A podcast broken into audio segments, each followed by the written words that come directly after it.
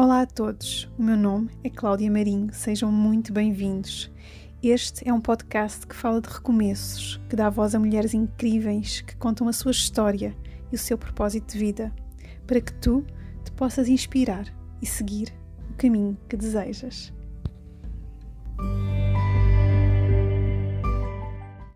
Hoje temos a presença de uma superwoman já viveu em Amsterdão, Alemanha, Brasil, França, Índia, Himalaias e atualmente mora em Londres. Trabalhou em bares, festivais, restauração de castelos, fotografia, criou primeiro R&B quando ainda não se ouvia falar de R&B, apaixonada pela moda. As peças que faz já apareceram em desfiles de moda em Nova York, Paris, África. É mãe de duas meninas, tem 44 anos e é Sara Martins. Bem-vinda, Sara, por, por, esta presença aqui no, no podcast. Muito obrigada pela, pela, oportunidade e posso dizer que és um espírito livre mesmo. Bastante. Obrigada, Cláudia, pela oportunidade também, por esta entrevista. É um prazer estar aqui, poder uh, estar a partilhar um bocadinho da minha vida e da minha experiência. Exato, é mesmo isso, dar a tua voz e a tua experiência para inspirar as outras mulheres que, que também queiram ter este espírito livre então diz-me, um, quando falámos anteriormente, tinhas falado, mencionado na questão de ir ao fundo do poço e que isso foi a, a alavanca ou a motivação para tu uh, saíres para o mundo. Queres partilhar um pouco como é que começou a tua história? Portanto, eu estava um bocado já saturada de Portugal, porque eu já tinha viajado com os meus pais quando era mais jovem, não é? A gente ia à Espanha e assim, a França e países perto de Portugal, que se pudesse ir de carro. E hum, eu também já tinha estado em África, em Marrocos, com os meus amigos, e eu sabia que havia mais coisas para além daquilo que Portugal tinha para oferecer. E hum, tinha acabado de tirar um curso de moda em Portugal e achei que hum, já estava saturada de, de, de, não haver possibilidades no mercado. Os meus pais estavam um bocado hum, chateados comigo por estar a tirar o curso de moda, porque eles achavam que isso não era futuro.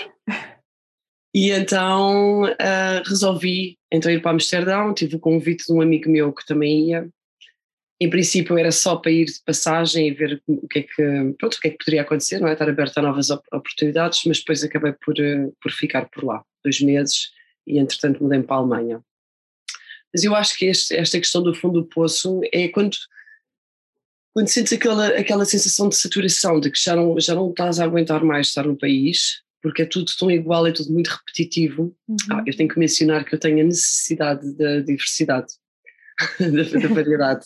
É, é um, é, acho que é importante mencionar isso, porque é uma das coisas que me fez experimentar outras coisas e não gostar da rotina, não gostar uhum. de estar sempre constantemente a fazer eh, as mesmas coisas e passar pelos mesmos, uhum.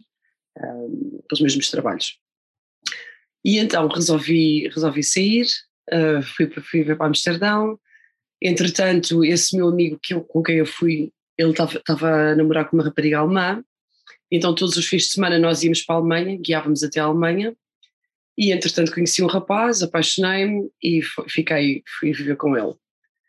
Uh, nesse ano, quando fomos, quando, fomos, quando fui para a Alemanha, ele hum, convidou-me para ir para o Brasil com ele, e então eu propus-me, ok, vou para o Brasil, vou comprar uma viagem de um ano e vou tentar fazer uma produção de moda no Brasil. Claro, depois quando eu cheguei ao Brasil eu comecei a perceber que aquilo era muito mais complicado do que eu achava. Eu já trazia algumas peças eh, feitas uh, para tentar vender lá uhum. e consegui deixar na, na Galeria Orfina e noutras galerias, que é como eles chamam os shopping centers no Brasil. Uh, deixei a roupa em algumas lojas, mas ninguém tinha o dinheiro para me pagar. Ou seja, eu estava, estava a deixar as coisas, mas só ia receber o dinheiro quando as coisas fossem vendidas, ou seja, era, estava a ser difícil manter-me, ficar no Brasil por mais tempo por causa disso, porque não estava a receber o dinheiro. Uh, tentei fazer uma produção, comprei materiais lá, mas claro, como não estava a ter retorno das coisas que tinha uhum. deixado, foi complicado continuar com a produção e ao final de três meses eu resolvi voltar para a Europa. Também, também estava a coincidir com a altura que o meu namorado estava a voltar e eu pensei, olha, é melhor, é melhor voltar porque o dinheiro está a acabar.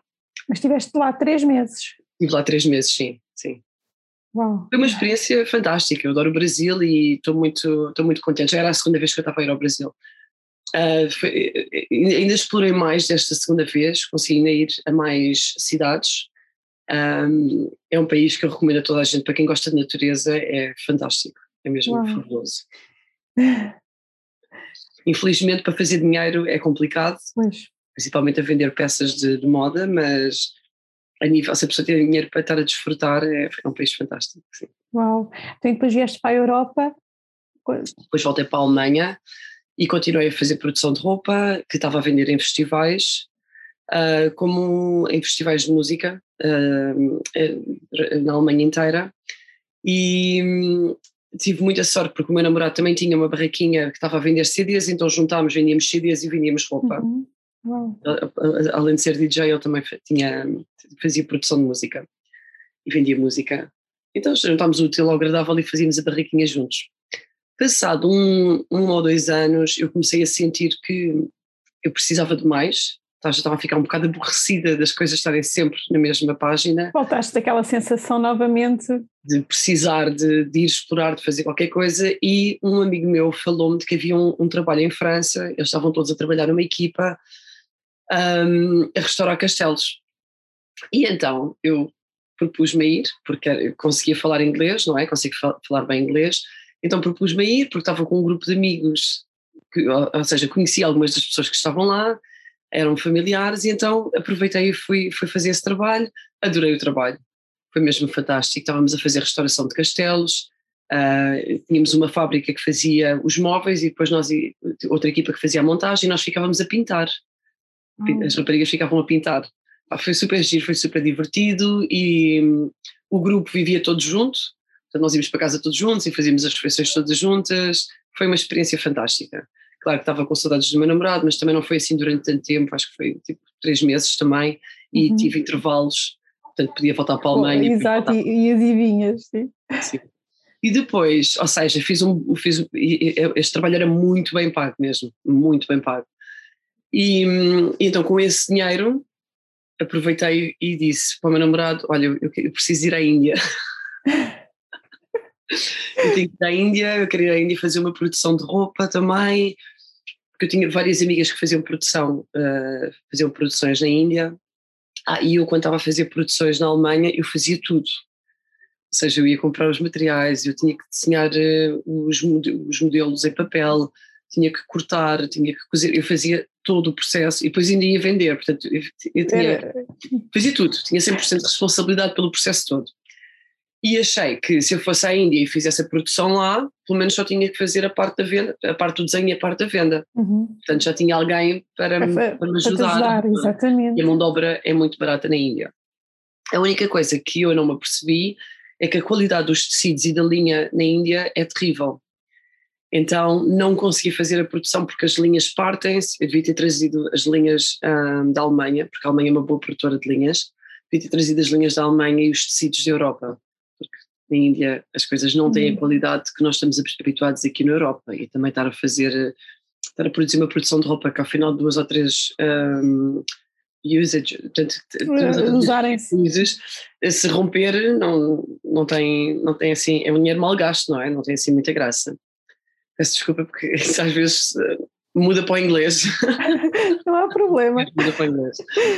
Um, então, resolvi aproveitar o melhor que a Índia tinha para, para oferecer e tirei vários cursos lá. Estive a fazer uh, massagem ayurvédica durante o mês, uh, stretching, yoga, joalharia, cozinha. Fiz vários cursos, porque a Índia é fantástica nesse, pela oferta que tem. Uhum. E durante depois, quanto tempo eh, a fazer isso? Eu, portanto, eu fui para a Índia e só tinha dois meses e meio para lá estar. Então fiz estas coisas todas. Na última semana, antes de me ir embora, conheci este senhor alemão que me disse: Epá, tu tens que ir a Ladakh, já estás aqui no norte, Ladakh são bem mais 18 horas onde eu estava, tens que aproveitar e ir a Ladakh. Eu estou-lhe muito agradecida a ele por me ter dito isso, porque quando eu cheguei a Ladakh eu não quis voltar para a Europa. Ladakh é no meio de, dos Himalaias uhum. e é uma sensação incrível. Quando a pessoa chega lá e tudo à volta são só montanhas e tu podes subir à montanha e ver teres um, um, uma visão de 360 graus sobre todos os Himalaias, é uma, eu não sei, é uma experiência assim de outro mundo. É uma imagem que vale, vale milhões, pelo que E eu ainda consigo, a sério, eu pus, eu pus uma âncora na, na montanha. Eu, eu lembro-me que eu, eu, subi para aí durante uma ou duas semanas, eu subi todos os dias, às quatro, cinco da manhã, eu subia aquela montanha, ficava ali a ver o pôr do sol. Uau. A subir, opá, a sério, eu ainda consigo fechar os olhos e dilatar, porque eu quis mesmo guardar esta, esta memória comigo, porque é um sítio tão especial, tão especial. E hum, eu não fiquei bem em ler. Eu fiquei, eu tinha que andar, tinha que andar, tinha que subir um bocadinho a montanha para, para a terrinha onde eu estava, que é um bocadinho mais acima. Uhum. Uh, mas pronto, é tudo uma coisinha, aquilo é tudo pequenino. E hum, uma das coisas mais bonitas que eu me lembro é que a luz, a, eletricidade terminava às nove da noite. E depois estava tudo às escuras até ao dia a seguir, até o, dia, até o sol nascer e depois a eletricidade voltava. E fazer aquele caminho, a subir, a subir a montanha, tudo às escuras, só com as estrelas do céu, é, também é uma visão absolutamente fantástica, é maravilhosa. Então eu estava apaixonadíssima, basicamente, estava mesmo apaixonada por estar ali. E estava a falar, o senhor não veio comigo, nós tinha, ficámos na mesma pousada, e ele disse-me, pá, tu tens uma, tens uma máquina fotográfica, eu tenho experiência em fazer websites, porquê é que nós não fazemos aqui um website para as, para as empresas de tracking? Porque lá há muitos, como é montanha, há muitas, há muitas empresas de tracking. Então fomos falar com várias empresas e logo, logo tipo ao segundo ou ao terceiro dia de lá estar. Uh, fomos falar com várias empresas e fizemos a nossa proposta, ele é, ele é muito bom vendedor, ele tem muita conversa, é muito bom vendedor, e então conseguimos, ao final de uma semana, quase, eu, eu avisei os senhores da loja, eu disse, é assim, você tem que me dar uma resposta até sexta-feira, porque eu no sábado eu tenho que, estar a, tenho que estar a fazer o caminho para baixo para dela e para ir apanhar o avião de volta para a Europa. Fizemos um bocadinho de pressão e olha, na sexta-feira recebi a boa, a boa notícia de que sim, podíamos ir fazer o site deles. Mesmo no último dia mesmo no último dia, mesmo tipo, ah! E pronto, olha, perdi a viagem para a Europa e fiquei, e fiquei lá, fiquei na Índia. Fiquei lá dois meses, conseguimos fazer três websites para três empresas de tracking e depois começámos a, começámos a percebermos, nós também passeávamos imenso, não é? Começámos a perceber que havia várias casas familiares que tinham feito a casa maior para poder alugar para hostel, mas não anunciavam não, tinham, não sabiam como é que haviam de, de conquistar os turistas a subir um bocadinho mais, porque aquilo era tipo uma avenida principal com, com os hostels, com as lojas, com os restaurantes, não havia muito mais para além disso. E depois tinhas que subir um bocadinho para depois estavam as outras casas das pessoas, uhum. dos familiares, né, das pessoas da terra. E então resolvemos criar uma coisa tipo o Airbnb, onde fomos bater às portas das pessoas, falar com elas, tirar fotografias e fizemos um website onde estávamos a fazer advertising, não é? um anúncio destas casas, destas pessoas, destes quartos que eles tinham para alugar, quando ainda não se falava no Airbnb. Isto foi em que ano? Consegue? 2004, 2004 na Índia, portanto ainda está, ainda está tipo 50 anos mais atrasado, portanto imagina, não é? Foi uma experiência fantástica, eu adorei, adorei a experiência que eu tive na Índia, foi mesmo foi mesmo, eles dizem, eles têm uma, uma, uma, frase muito famosa na Índia que é Sabkush Melega, que é tipo, na Índia tudo é possível. E é mesmo verdade, na Índia é mesmo tudo possível. eu nunca tinha feito nenhum website, nunca tinha pensado em tirar fotografias profissionalmente e acabei por estar envolvida, envolvida nesses projetos. Uhum. Foi uma experiência mesmo fantástica, mesmo, mesmo uhum. fantástica. Até que depois voltaste novamente para a Europa. Voltei novamente para a Europa, voltei para a Alemanha, e já estava com aquele bichinho de ah, eu quero fazer, quero explorar, quero sentir outras sensações. A Alemanha já estava a ser um bocado aborrecida, apesar de gostar muito do meu namorado, já estava a sentir assim um bocado de aborrecimento. E haviam vários festivais na Europa a acontecer e fomos e ele estava a tocar num festival uh, em Samothraki, numa ilha grega, e fui a esse festival. E estava no festival e encontrei uma amiga minha que já não vi há algum tempo, da Grécia, e ela disse-me que estava a fazer squatting em Londres, que estava a viver numa. Em, eram três, três, três prédios, uhum. onde já estavam a viver 26 pessoas, portanto era mesmo muito grande. O squatting Eles, é a ocupação, ocupação, não é? Ocupação, sim, sim, sim. A ocupação de edifícios que estão abandonados. Uhum. Mas nós tínhamos água, tínhamos eletricidade, tínhamos tudo. Tínhamos gás, tínhamos tudo. Eh, aliás, nós até pagávamos, eh, eh, nós organizávamos festas lá ao domingo para pagar essas coisas. Só não pagávamos renda porque não havia ninguém para pagar, renda. receber. Exato. E então foi uma experiência fantástica. Nunca tinha pensado em viver assim, comunidade de amigos. Uh, fiz, fiz criei, criei laços de amizade com essas pessoas todas que ainda, ainda carry on, ainda transportam continuam, hoje, sim, ainda continuam sim. hoje em dia. Uh, foi uma experiência fantástica, foi mesmo fantástica. E depois, quando estás a viver com muitas pessoas, há muita coisa a acontecer, muita energia, muito, muita criatividade também. Uhum. Um, porque quando a pessoa pensa ir viver para um sítio, ocupar um prédio abandonado, soa assim um bocado, um bocado estranho, mas nós tínhamos todas as condições, todas as condições. E se faltasse alguma coisa, comprava-se, não é? Tipo, claro. e, por exemplo, eu não tinha nenhum duvet, nenhum edredom, comprava, não é? Mas essa realidade, essa realidade de ocupação ainda existe em Londres ou já o passar não, dos anos? Já não existe, já não existe. Infelizmente já, já terminou porque eles fizeram e foi uma coisa engraçada, ou seja, Londres tem uma, tem uma ideia de ver a vida diferente da, da portuguesa. O que eles fizeram com estes prédios abandonados, ou fechavam, ou davam guardianship. Ou seja, a pessoa ficava o guardião do prédio para o prédio não estar abandonado. Então eu tenho amigos meus que moram em salas de teatro. Moram no teatro todo, tem o teatro todo para eles eles ocupam a parte que dá para viver, mas depois tem o, tem o resto do teatro que está abandonado, mas eles estão, estão a tomar conta, são tipo... Sim, sim, sim, zelam pelo, pelo espaço. Exatamente, exatamente. Oh. Então tem essa, tem essa coisa engraçada. Um, depois há outras empresas que se chamam, também, por acaso também se chamam The Guardians, que, por exemplo, o, hospital fechou. Então eles vão ao hospital, tornam o hospital habitável, eh, põem mobília, põem as coisas necessárias para que possam alugar esses pequenos, por exemplo, os quartos dos pacientes, a estudantes, a artistas. Então, por exemplo, se és, é, é muito giro, é mesmo muito giro. Por exemplo, eu por acaso estive a ver com um colega meu há um ano atrás, fui ver um hospital que estava abandonado, que tinha sido abandonado, não é? Mas estava nesta coisa dos Guardians, aqui perto em King's Cross. Então tu tinhas, alugavas o teu quarto, que imagina custava 300, custa 350 libras por mês, que não é nada baratíssimo, e depois, como és artista, podes alugar uma área para estúdio por mais 50 libras por mês. Ou seja, pagas 400 e tens um quarto e uma, e uma área de estudo. Percebes? Uhum. Não podes fazer produções e, sei lá, produzir roupa ou tirar fotografias, uhum. o que quiseres, qual for a área de interesse, não é? Tens uma parte comunitária onde se come, uma cozinha comunitária também para fazeres, preparares a comida e tudo mais, e e Bom, divide o espaço. Pois isso é uma boa ideia, realmente, cá em Portugal acho que não é nada disso. Não sei se. Eu é porque a realidade é diferente, é, são, são sítios diferentes. Já começam-se a recuperar, por exemplo, estações de caminhos de ferro para hotéis, mas assim, essa mentalidade acho que talvez um dia, quem sabe. Sim. Então conta-me, estavas então neste lugar, ocupaste este espaço? Este espaço, depois entretanto veio uma amiga minha de, da Áustria e fui com ela a Camden e ela ajudou-me a arranjar um trabalho. Ela foi a este sítio, porque ela era DJ também, foi tocar aquele sítio e disse: Ah, tenho aqui a minha amiga Sara, ela está a precisar de trabalho, então comecei a trabalhar aí. Eles deram automaticamente logo trabalho, foi um dos meus primeiros trabalhos em Londres. Entretanto, uh, nesse, quando estava a trabalhar nesse sítio, trabalhei lá um, quase um ano e meio. Enquanto estava a trabalhar nesse sítio, conheci este rapaz português e pronto, tivemos uma relação ah, eu fui para Londres com, com um objetivo.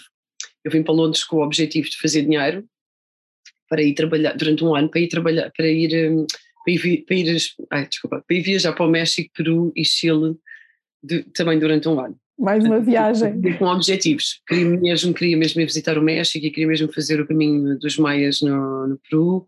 Portanto, queria mesmo visitar essa, essa área, essa parte do mundo. E, hum, e então, depois conheci este rapaz, tivemos uma relação, entretanto eu engravidei e quando engravidei percebi que não ia conseguir fazer esta viagem dos Incas e dos Maias. Então um, começámos, tivemos a pensar em alternativas, não dava, o café quando eu estava a trabalhar ia fechar também, porque o senhor já estava, estava a perder dinheiro, Camden estava a mudar, estavam, estavam várias coisas a acontecer, e então começámos a pensar o que é que poderíamos fazer juntos.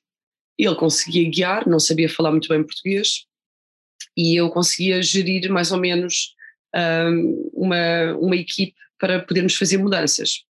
Ah, ele, para já ele começou a trabalhar, a fazer mudanças com um colega e começou a perceber que aquilo era super fácil. Aquilo basicamente era só pôr anúncios e falar com as pessoas ao telefone e fazer marcações. Era só isso. E então juntámos-nos, o irmão dele tinha uma carrinha, eu comecei a pôr anúncios no Gumtree que é tipo um Craigslist, não sei como é uhum. que, um, como é que se chama em Portugal, é tipo... Uh, temos a parte dos anúncios dos jornais, é isso que estás a falar? Sim, mas online. Vocês têm um onde vendem roupa e coisas e carros, ah. um site que é tipo eBay. É o, o Express, não é? LX, LX, LX, ou LX, ou LX, exatamente. Então, o Gumtree é tipo um LX. Então, eu todas, todos os dias punha anúncios, às vezes até tinha que pôr todas as horas, para estar sempre no início da lista, para quando as pessoas precisam. É assim, aqui, aqui em Londres, as pessoas estão sempre a mudar de casa, é uma cidade muito grande. Então está sempre coisas a acontecer, sempre coisas a acontecer. E então as, eu punha anúncios quase todas as horas, as pessoas ligavam-me e eu tinha, andava sempre com a agenda, ia marcar, fazer marcações e dizer, ok, este dia quantas coisas é que tem, quantas, quantas, quantas escadas é que há no seu, no seu prédio, em que andar é que mora, qual é a facilidade de, uhum. estacionar e tudo mais, pronto, tinha que ter essa conversa com as pessoas, fazia os bookings e depois ele ia fazer o trabalho. Na altura não havia GPS, não havia GPS modernos, e eu até tive que uma vez ir à Escócia, gravidíssima já, com ele a fazer de copiloto ao lado, com o Moto Z, que, que é como a gente chama aqui, a, a, de A a Z, com todos os caminhos de, eh, de Londres. De Londres, não, desculpa, de Inglaterra. Então fomos desde Londres até à Escócia a guiar no carro, a transportar esta a mobília para esta senhora que era uma uma madre ela é um padre, mas no feminino, não sei como sim, é que Sim, é uma é madre, sim, uma sim. madre sim. de uma igreja e ela quando me viu, havia-me grávida e ela assim, não, não, eu vou pagar para um hotel, tu não vais para Londres, não, vocês não vão fazer agora a viagem para Londres, está tudo louco o quê? e pagou-nos o hotel. Sim, tadinha, super querida. Ela então pagou-nos o hotel e nós ficámos lá. Um, e pronto, e foi uma aventura interessante. Durante quase dois anos tivemos esta empresa, foi muito, foi muito interessante e conseguimos fazer bastante dinheiro. Nós conseguimos mesmo fazer bastante dinheiro, havia mesmo muito trabalho. Só que, entretanto, os polacos, em 2008, entraram no mercado inglês e deram cabo do negócio a muitas pessoas porque eles apareceram com preços muito mais baratos. E então ficou difícil fazer um trabalho que normalmente cobrávamos 30 libras a hora por 15 ou por 20 a hora. E isso desmotivou imenso o meu, o meu parceiro, e depois também estavam outras coisas a acontecer na vida dele que nos fez separar e, e pronto, e foi cada um à sua vida, ele voltou para Portugal e eu fiquei por cá. Nisto, neste momento de reflexão em que estava sozinha com uma filha, eu resolvi ir voltar-me outra vez para a moda, porque era a minha grande paixão. Então Exato. tinha posto um, uma pausa nessa, nessa, nessa parte da minha carreira, não é? E resolvi voltar à moda. Então fui tirar um BTEC, que é tipo, é tipo um décimo segundo e um décimo terceiro ano. Eu já tinha estado na faculdade em Portugal, a tirar Ciências da Comunicação, desisti e fui tirar o curso de moda durante dois anos. Depois, quando vim para cá, claro que eu, eu, eu percebi que um, não havia equivalência do estudo, do estudar em Portugal uhum. com o estudar em Inglaterra, então fui tirar, fui tirar um BTEC para poder uma, hum, fazer uma aplicação para a universidade. Adorei o BTEC, uh, não foi fácil, mas uh, um, este college tinha, a facilidade, tinha uma nursery, então eu trazia a minha filha e deixava na nursery, okay, na escola. No infantário, exato. Então. No infantário na escola. Então isso foi, uma, foi, foi fantástico, porque eu acho que se não fosse essa facilidade ia ser difícil conjugar as duas coisas. Terminei esse BTEC e, e candidatei-me à faculdade. Entretanto, conheci, conheci outro senhor, porque me apaixonei, e engravidei nesse ano que ia entrar na faculdade, uh, descobri que estava grávida. E então continuei, continuei o percurso, não é? Fui, fui para a faculdade. Uh, no segundo mês da faculdade, a faculdade começou em setembro, em outubro eles disseram, olha, temos imensa pena, mas tu estás quase no teu due date, estás quase no dia em que te, vais dar à luz e já não podes vir mais para a faculdade.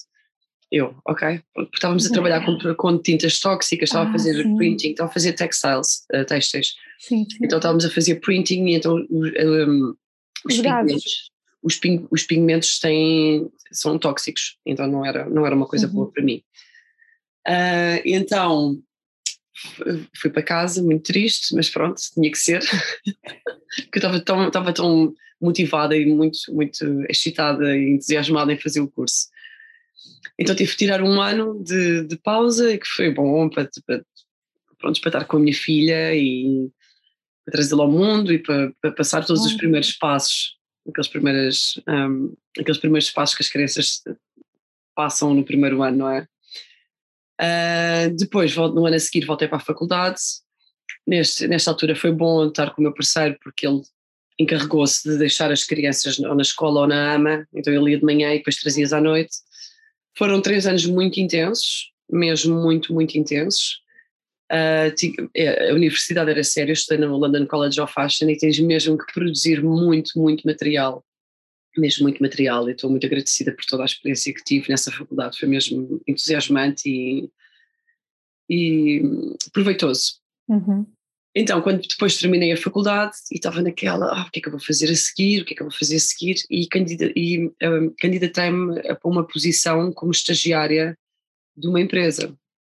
Eu já tinha feito vários estágios durante o meu curso e normalmente quando a pessoa faz um estágio, fazemos a ajudamos na produção das peças e depois quando vai para o London Fashion Week, quando vai passar na, na passarela, eles dão-nos crédito, eles dizem ah, esta coleção foi produzida com a ajuda de... E põe o nome dos estagiários, portanto achei, achei sempre esse lado muito bonito. Também dá-nos a conhecer, não é? Dá, uh, exato, exato, dá-nos a lançar, porque nós depois também podemos utilizar isso no nosso currículo, não é? Fiz um estágio durante três meses com esta marca. E depois fui trabalhar para, este, para estes dois designers, não vale a pena dizer o nome, não interessa, e fui trabalhar para eles, então, e fiz, fiz parte do, do, da concepção do projeto, de, de, ir aos museus, explorar, tirar fotografias, de termos reuniões para decidir como é que as coisas iam ser feitas, de fazer as amostras em tricô, porque eu tenho as máquinas, tinha as máquinas de tricô em casa, a industrial e duas domésticas, fazer as amostras e depois ir ao escritório mostrar as amostras e mostrar o que é que eu tinha feito. Eles, entretanto, fizeram uma, fizeram uma coleção com as minhas amostras, baseado nas minhas amostras, na minha, na minha, na minha research, na minha procura, e, e não me deram créditos nenhums quando foi o uhum. London Fashion Week em setembro.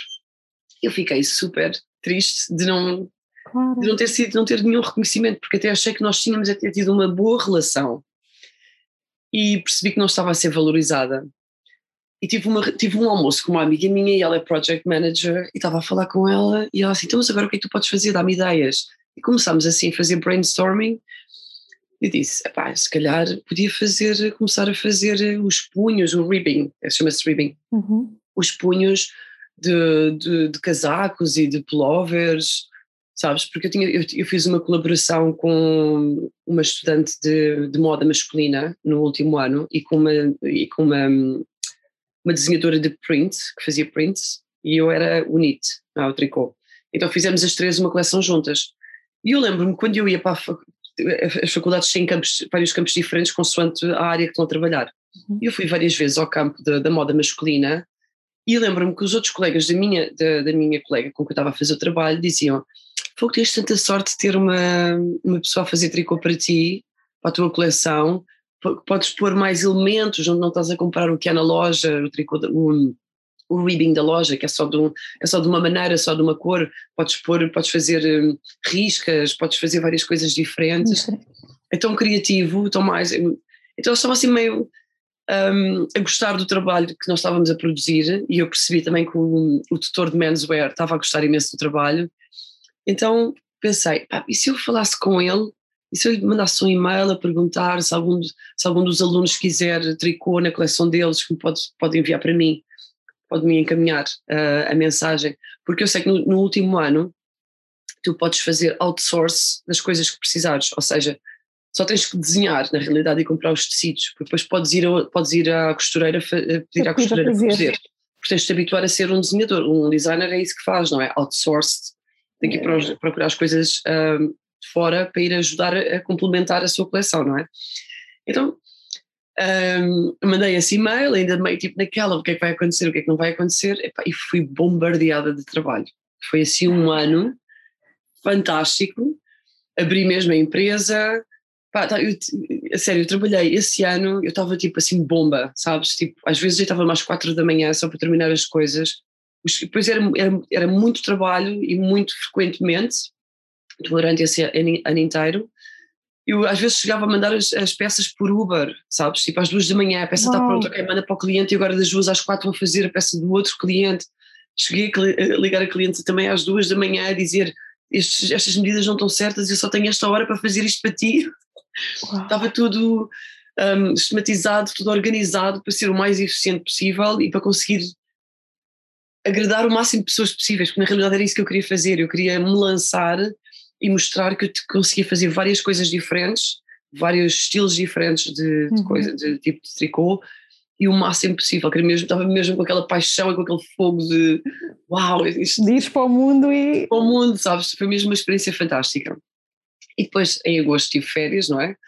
E fui para Portugal, e quando voltei, eu já tinha uma cliente que queria que eu fizesse uma produção que eu sabia que eu ia amar fazer, mas que eu sabia que ia dar cabo de mim. Porque era muita coisa, eram 10 peças, e, e pelo menos duas delas eram muito, muito, muito complicadas de fazer. Complicadas no sentido de que eu, eu ia ter que eu ia ter que arranjar mais pessoas para fazer. Isto nós estamos a falar de, de, tricô, não é? Tricô. Tudo tricô, tricô, tudo tricô. Neste momento já era tricô e crochê, porque esta cliente queria, ela viu uma coisa que eu fiz em crochê, gostou e disse: Eu quero isto para a minha coleção. Eu, ok, pronto. A coleção dela era sobre o mar, então o crochê ajuda imenso porque dá para fazer as ondulações e a espuma, o quebrar da onda, uhum. que faz aquela espuma branca, pronto. Um, então ela queria isso, mas em, em têxteis, né? queria isso num plover. Então eu lembrei-me de que quando eu estava na universidade fiz estágios e pensei, a melhor coisa que eu tenho a fazer é pôr anúncios neste outro site que há para anúncios de moda, de, de empresas de moda, eu vou pôr anúncios e vou ver o que é que isto está, a ver se tem alguém que me venha ajudar. Porque eras tu sozinha, desde eu sozinha a fazer isto tudo. com tudo, tudo. Com tudo, tudo, tudo. E então consegui uh, arranjar pessoas, tive que arranjar 10 pessoas para virem trabalhar para mim. 10. Nestes, nestes três meses, porque nós tínhamos que fazer essa produção até dezembro. E a minha casa nessa altura era bastante grande. Eu tinha uma sala enorme e uma cozinha enorme também. Então, eu tive que dividir o grupo em dois. Eu tinha um, cinco pessoas, quatro a cinco pessoas a fazerem tricô na cozinha, a fazerem, desculpa, a fazerem o crochê, a fazerem as ondas. Na cozinha. Tinha, na cozinha. e tinha a outra metade da equipa no estúdio, que era a minha sala, a minha sala era enorme, no estúdio a fazer o tricô comigo e a fazer também, a, a costurar uh, miçangas uhum. nas peças. Porque era uma coleção mesmo com muitos, muitos detalhes. Olha, foi uma experiência giríssima, adorei, conseguimos fazer as coisas a tempo, foi mesmo, eu não sei, foi uh, rewarding, sabes? Eu senti sim, mesmo benéfico, foi ótimo para a minha autoestima, senti mesmo que estava que estava a lançar, que estava a lançar no mundo. E fui sempre fazendo isso, fui sempre, a partir daí fui sempre pondo anúncios, acho que no, portanto, isso foi no segundo ano, no terceiro ano eu já eu punha anúncios também e depois as universidades, como perceberam que eu estava mesmo com muito trabalho e estavam, estavam a ver na social media, não é? No Instagram e no Facebook, estavam a ver que eu estava sempre, constantemente a produzir, então as universidades começaram a contactar para eu oferecer lugares de estágios aos estudantes. Como estavam a ver que eu estava a fazer coisas tão variadas. Sim, sim, começaste a ter nome também, não é? Exato, exato, mas normalmente as marcas, não é? Quando temos os estagiários a fazerem, a virem trabalhar para eles, as marcas têm uma identidade, só têm um estilo e tentam manter a linha desse estilo. Eu não tinha isso porque como eu trabalhava com tantos clientes diferentes, eu tinha várias coisas a acontecerem. Entendes? Então era muito mais diversificado e muito mais, por um lado, interessante, porque tavas, tinhas que fazer tantas coisas diferentes do que só uma, um, um certo estilo ou uma certa linha, entendes? Então, olha, foi fantástico. Aí, a partir daí nunca mais tive que pôr anúncios, porque depois já eram as universidades que mandavam os estagiários. Então, por anúncios, os clientes, eu também punha anúncios para os clientes, mas também depois chegou um ponto em que eu já não punha anúncios, porque já era um, passar a palavra. Passa a palavra. Eram os alunos do, do, segundo ano que estavam a ver os do terceiro ano com coleções fantásticas e diziam: Mas onde é que fizeste isto? Ah, foi com aquela, com aquela senhora. Não, não, não. Então eles, quando chegavam ao terceiro ano, contactavam-me a dizer, ah, podes-me fazer a minha peça, nananana. Uhum. Foi muito giro. Então tive muitas, muitas, muitas, muitas, muitas peças no, no London Fashion Week, no, tive uma no África, em, em Nova York, em Paris, em Itália também. Tem sido, sei lá, foi assim uma experiência fantástica. Não posso agora dizer queres dizer qual é o nome da tua empresa para The, tentar... the Ribbing Company. The Ribbing Company. um, entretanto, com esta coisa toda do Covid e com isto tudo não poder ter estagiários já cá em casa e também de, dos alunos não estarem a fazer coisas tão complicadas e não poderem ter outsource, já não poderem procurar lá fora por causa do Covid, porque uhum. não é? isto veio mudar a realidade um, destes dois últimos anos a muitas pessoas, não é? Uh, e eu também estava com aquele bichinho de que, ok, eu já, eu já, já, já consegui fazer estes accomplishments na minha vida uhum. e estou a uhum. precisar de uma coisa qualquer que me estimule diferente agora, então resolvi tirar o mestrado de recursos humanos, uh, gestão de recursos humanos, e é o que eu estou a estudar neste momento. Terminei, terminei a semana passada de fazer a última peça de tricô, me propus mesmo a que fosse a última peça. Ah, eu, portanto, eu antes de ir de férias este ano, uh, em agosto, tinha decidido que ia fechar o estúdio e ia continuar com a minha vida para a frente, ia mudar, queria uma mudança de carreira. E é engraçado que às vezes foi uma decisão que me levou quase dois anos a tomar, que eu já estava a sentir que, pronto, com esta cena do Covid e tudo mais, eu estava a precisar de alguma coisa mais que me estimulasse. E também o facto de não ter ninguém a trabalhar para mim, de ter que estar a fazer tudo. tudo Os clientes estive a fazer, estive a fazer produções para, para filmes na televisão, mas o ter que estar a fazer tudo outra vez foi como, sei lá, de repente estás a gerir o restaurante e depois estarem-te a dizer, não, mas agora tens que limpar o chão, sabes? Ou uhum. tens que servir às mesas outra vez. Então fiquei com aquela sensação de, ah, está aqui, está aqui qualquer coisa que não está, não está bem, eu estou a precisar de, um, de uma outra coisa. Que não, Voltaste também a ter essa sensação de... Sim, de, de fundo do poço, estou, estou, outra, outra vez, vez. e estou a precisar de, um, de uma coisa que me impulse. Um, impulsiona? Impulsiona. Impulsiona, sim. Impulsiona. Sim, mas eu percebi, eu acho que toda a gente percebeu, sim.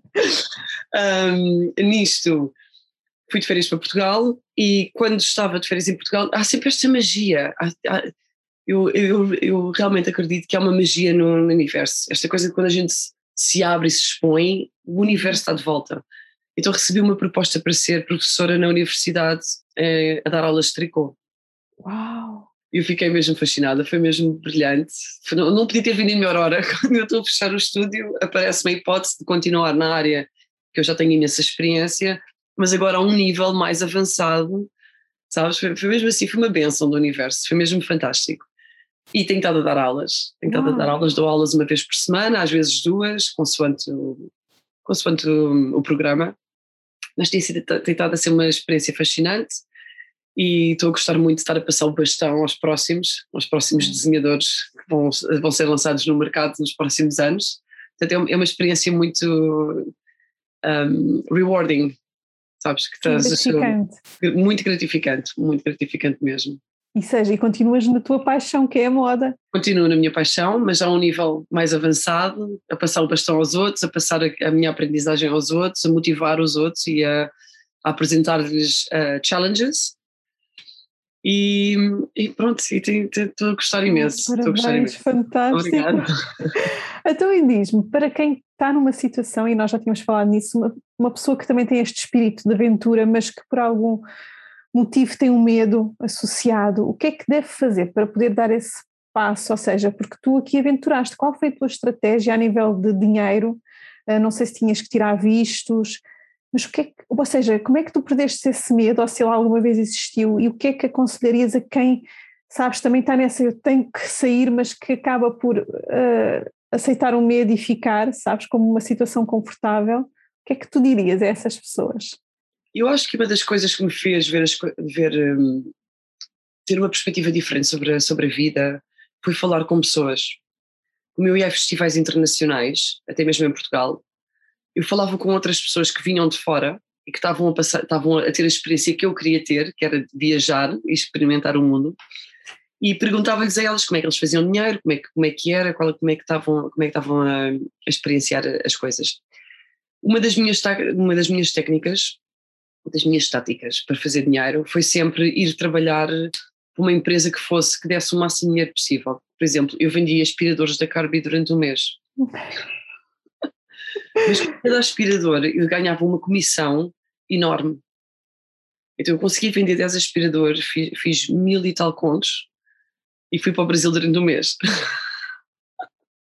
Ok, já tu definias o objetivo, é este montante. O objetivo ia trabalhar e, e, depois utilizava esse dinheiro, pá, tinha muita sorte, os meus pais não me cobravam dinheiro para estar em casa, não é? Estava a estudar, portanto, eu ia, eu, ou seja, eu não tinha que trabalhar para viver em casa, eu tinha tudo tinha as coisas uhum. bem, estavam, estavam bem, estavam bem, estavam bem para mim, não é?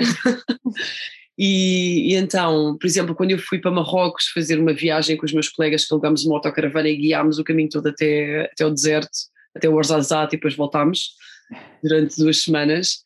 Uh, trabalhei numa fábrica de cabos de automóvel em Carnaxide, também durante o um mês, com o meu irmão. Juntámos imenso dinheiro, todo o dinheiro foi para essa viagem, alugámos autocaravana, éramos seis, fomos até Marrocos com os visas, com, com os vistos, tudo, organizámos os papéis todos fizemos listas.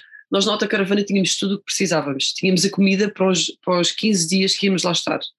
Não precisávamos de, de comer nada, nem de outsource, de procurar coisas lá fora. Tínhamos tudo o que precisávamos, percebes? Ou seja, tem, tem a ver com a organização, com a disciplina, o perceber, o investigar o que é que é preciso, o juntar dinheiro, não é? Para claro. poder fazer essa mudança, não é? Uh, o comunicar com os outros, perguntar às pessoas, sei lá, interagir com os outros, perceber o que é que é necessário. Às vezes é muito mais fácil falar com uma pessoa que nos diga o que é que é preciso e o que é que não é preciso do que, do que estar à, à procura, porque às vezes é, é overwhelming. Há tanta coisa, há tanta informação na internet que pode fica ser. difícil de. Pode ser tanta coisa, não é? A pessoa às vezes não sabe. Portanto, se calhar não, não, tem, não tens amigos que conheças no estrangeiro, mas se calhar um, os teus amigos têm outros amigos que estão lá e tu podes perguntar a eles, pode passar o contacto, não é? Claro, e começarem a comunicar para ver. Então, e o medo? Alguma vez tiveste medo? Várias vezes. e o que é que fizeste vezes, com ele? Como é que tu lidaste com acho, Às vezes o medo de não tentar, é, uma pessoa pode ter medo de fazer uma coisa, não é? Mas o medo de, de o medo de falhar ainda é pior do que o meu medo de tentar. Percebes? Uhum. Ou seja, deixa-me ver se eu. Peraí, não sei se estou a explicar. eu às vezes prefiro tentar e, não, não, não, não, dou tanta, importância ao falhar. Eu, às vezes prefiro tentar do que. Acho que eh, não tentar é pior. Sabes? Sim, sim. Não arriscar é pior. Por exemplo, quando eu fui nessa primeira, nessa primeira hum, viagem para fora, porque eu sabia, nesse momento que eu fui para, para, para Amsterdão, eu sabia que eu ia deixar Portugal. As outras viagens que eu fiz, eu sabia que eu ia voltar. Sabes? Eu sabia que eu ia voltar para casa e estava tudo bem, era só aquela viagem, depois ia voltar. Naquele momento em que eu fui para Amsterdão, eu sabia que eu estava a deixar Portugal. Claro que fui com medo, mas ao mesmo tempo eu estava. Mas se eu não tentar, tipo, nada vai acontecer, nada vai mudar. Eu vou continuar nesta insatisfação de não estar, de não estar-me a sentir bem aqui. Portanto, vou ter que arriscar, vou ter que arriscar e vou ter que ver se é bom ou não. O pior que podia acontecer é eu voltar para casa. Não é? E pronto, e ia estar tudo bem, porque podia voltar a viver com os meus pais, então ia estar tudo bem. Acho que tinha 24 anos, 25 nessa altura, portanto eu ia voltar para casa, estava tudo bem. Entendes? Agora, não tentar ainda era pior do que, do que se falhasse ou não. Exatamente, porque irias então, ficar igual, não há mudança. Exato, exato, exato. E foi engraçado tentares a falar, a comentar sobre isto, porque depois, portanto, eu fui para Amsterdão, fui para a Alemanha, fui para o Brasil, voltei outra vez para a Alemanha. Quando voltei para a Alemanha, uma das minhas melhores amigas, ela disse-me, pá, estou cheia de saudades tuas, também quero experimentar a vida na Alemanha, quero ver como é que é, bora lá, então, não, não, não. fez as malas, veio para a Alemanha uma semana. Ela ficou uma semana comigo, ela não aguentou. Uau. Porque ela não estava, ela estava com saudades minhas, ela não estava com aquela vontade, com aquele bichinho de mudar, tipo, ok, vou-me expor, vou-me vou vou abrir e vou, vou aproveitar as, as oportunidades que a vida me está a dar para, ter, para, para conseguir perseguir os meus objetivos e continuar no meu caminho. Ela não, ela tinha imenso conforto em Portugal, foi para ali, aquilo era um país mais frio, as pessoas, ela não falava a língua, ela não falava muito bem inglês, então estava ali conflito, conflito, conflito, conflito, conflito e resolveu, passado uma semana, volta logo para Portugal, não aguentou. Então, e dos países todos que tu visitaste, qual foi aquele que te marcou? E se há algum ainda que queiras ir um, visitar ou morar? qual é que te marcou? Destes que tu visitaste, qual para ti foi aquele que tu gostavas de voltar lá, lá outra vez? Eu tenho, eu tenho, eu tenho uma paixão por, por, hum, por países que ainda não estão muito, não estão muito desenvolvidos que ainda tem aquela aquela coisa crua de, de, a pureza a pureza da, a cultura. da cultura sabe? Pá, eu adoro adoro isso. Por isso eu adorei a Índia. Pá, a Índia é um lugar sujo eh, tipo quando estás em Delhi aquilo é chocante. Está mesmo lixo por todo lado. A cidade é, tem, tem o smog tem, está, está sempre nublada. Um, mas assim que tu sais de Delhi e começas a viajar na Índia e vais, vais para Amsal, Rishikesh, para outras partes que têm montanhas, epá, é lindo, lindo, lindo, lindo, é lindo. Tens as cascatas, as montanhas, epá, é, é assim, o céu, o céu é bonito, é tipo o céu de Portugal, estás a ver, com o céu enorme, sem nuvens, epá, é espetacular, é espetacular. Adoro a Índia, tem uma magia. Se não tivesse escolher, seria esse. Não, não sei se seria, se eu gostava de levar as minhas filhas lá, elas por acaso têm as duas uh, nomes indianos, de, de, de deusas indianas, é, é ver a minha paixão pela Índia, gosto mesmo da Índia, adoro o Brasil, tenho uma paixão pelo Brasil também, gostava de voltar lá e de levar as minhas filhas lá também, a Tara a mais velha já foi, mas uh, era muito pequenina quando foi, agora acho que ia experienciar de outra maneira, ainda queria ir ao México, ainda queria ir ao Peru, ainda não fui, ainda está, no, está, no, ainda está, está no, lista no, na minha lista, gostava de ir à Tailândia, ao Vietnã, estive na China e no Japão, portanto essas duas já estão, já estão feitas, adorei também a China e o Japão. Uh, por exemplo, gostei mais da China do que do Japão, porque a uhum. China é mais, é mais pura, ainda é, ainda é a cultura antiga, ainda vês as coisas antigas e os desenhos antigos nos edifícios, uhum. é tudo mais antigo, e o Japão é tudo moderno, é tipo, no Japão, sinceramente, adorei o Japão e adorava lá voltar. Mas quando estás em Tóquio, é tipo estar em New York. Eu nunca estive em Nova York. Mas aquela coisa dos edifícios muito grandes e que o sol, o sol não te chega a tocar na pele, porque os edifícios fazem, cobrem, a, a cobrem a luz. Epá, eu não gosto Sinceramente não gosto nada. Ainda bem que eu saí fora de Tóquio e fui ao Monte Fuji e estive em Nikko, porque deu para ver o outro lado do Japão com os, com os templos e com outra com a cultura mais japonesa sem aquela coisa de, de, de modernices como é Tóquio? Tóquio é uhum. muito muito moderno e dá uma, sei lá mudei um bocado a minha a minha visão sobre o Japão quando estive em Tóquio adorei, adorei a cena da tecnologia tem coisas fantásticas mas ao mesmo tempo não uhum. gostei mais da China achei da China mais, mais pura ainda mais tradicional aquela mais tradicional, nós na China alugamos bicicleta durante três dias e andamos a visitar Beijing, fui à Muralha da China, a Praça Tiananmen, Pá, adorei, adorei. Espetacular. Então, Sara, diz-me, posso deixar depois aqui nos comentários ou na parte da descrição, digamos, o teu contacto, o teu mail, pelo menos e o teu, a tua rede social para se as pessoas quiserem comunicar contigo? Sim, uh... absolutamente, sim. Se quiserem saber algumas coisas sobre Londres, que é a, coisa, é assim, a cidade em que eu posso dar mais informação neste momento, porque estou aqui a viver há 17 anos, não é? percebo uma coisinha ou outra aqui de Inglaterra. 17 anos já é quase uma vida. É uma é vida. É quase uma vida, sim. Um... Um, sim, absolutamente. Se quiser, as pessoas quiserem informações sobre Londres, se eu puder ajudar a direcionar, com certeza. Ok, então é um prazer. Obrigada. E diz-me, para este novo ano, que, que quando isto, portanto, o podcast for para o ar, já estamos em 2022, qual é a mensagem que tu queres deixar para este ano? Queria deixar uma coisa muito interessante que eu fiz o ano passado, que acho que é uma boa, é uma boa prática, que é a pessoa arranjar uma palavra que seja o objetivo desse ano. E depois fazer, pá, pintar, ou escrever, ou desenhar, ou fazer só com marcador essa palavra, ou em vários sítios da casa, ou só num sítio, por exemplo, eu, eu tinha no meu quarto, e a palavra foi crescimento, growth.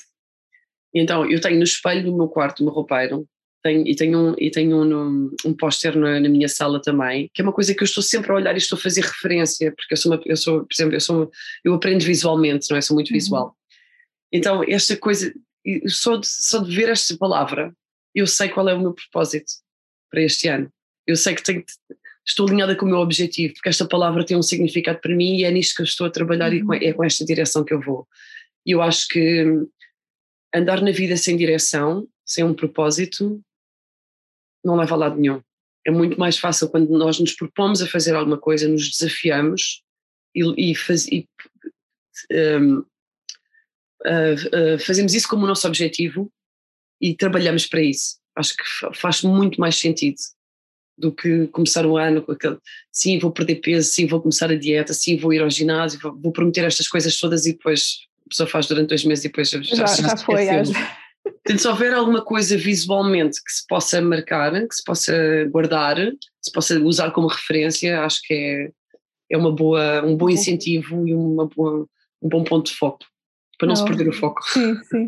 Olha, obrigada, Sara, pela tua presença mais uma vez. Gratidão também e por esta inspiração, por, uh, passares os teus conhecimentos, a, a tua experiência e este espírito de ir para o mundo e bora lá e vamos a encontro daquilo que nós desejamos e realmente a mudança ela tem que existir, embora haja o medo, é, é ele tem que existir também, não é? É, é o equilíbrio.